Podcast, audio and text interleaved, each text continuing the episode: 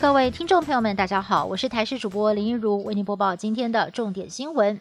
卫生福利部桃园医院群聚感染疫情升温，疫情指挥中心指挥官陈世忠在今天宣布，北北桃地区的医院即日起到二月九号禁止探病，仅三种特殊情况例外，住院病人的陪病者人为一名，包括了。病人实施手术、侵入性治疗等等，必须由家属陪同，或者是基于法规需要家属签署同意书或者是文件。急诊、加护病房或者是安宁病房等特殊单位，因应病人病情说明的需要；而其他因病患病情恶化或者是医疗处置需要，或者是长时间住院病患等情况，经过评估有必要探病，而且经过医疗机构同意者。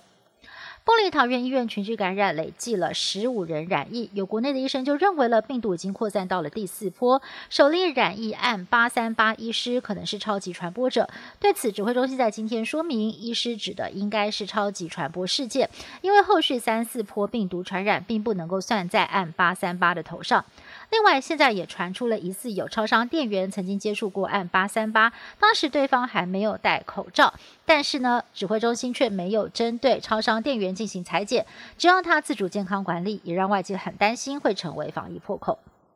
国内连续三天本土案例零确诊，但是布桃院内感染事件其实还在观察期。有专家就点出了布桃列为全院红区之后。像是医院里头的清洁人员、保全、药厂的业务代表，还有物流人员四大族群，甚至是陪病者都没有被列入隔离防火墙。有的人甚至都没有进到医院实名制系统，在名单没有办法全盘掌握的情况之下，潜在的风险难以想象。防堵疫情，防火墙应该要扩大。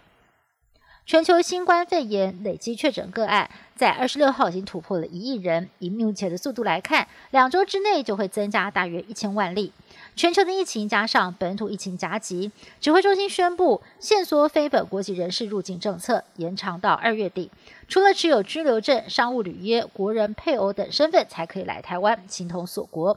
不过，前疾管署长苏益仁认为，当下疫情严峻，台湾也还没有开始施打疫苗。锁国令至少要延到三月底会比较安全，之后再视状况半开国门。农历新年即将来临，许多还在国外的台湾人都赶在今天前返台，这也让桃园机场在今天的入境人数达到了将近两千五百人。这些旅客在今天入境之后，将进行十四天的居家检疫，直到二月十一号。除夕凌晨解除隔离，刚好赶上年夜饭，后续再进行七天的自主健康管理。而机场针对入境旅客，也调派了超过九百台的防疫计程车来疏解人潮。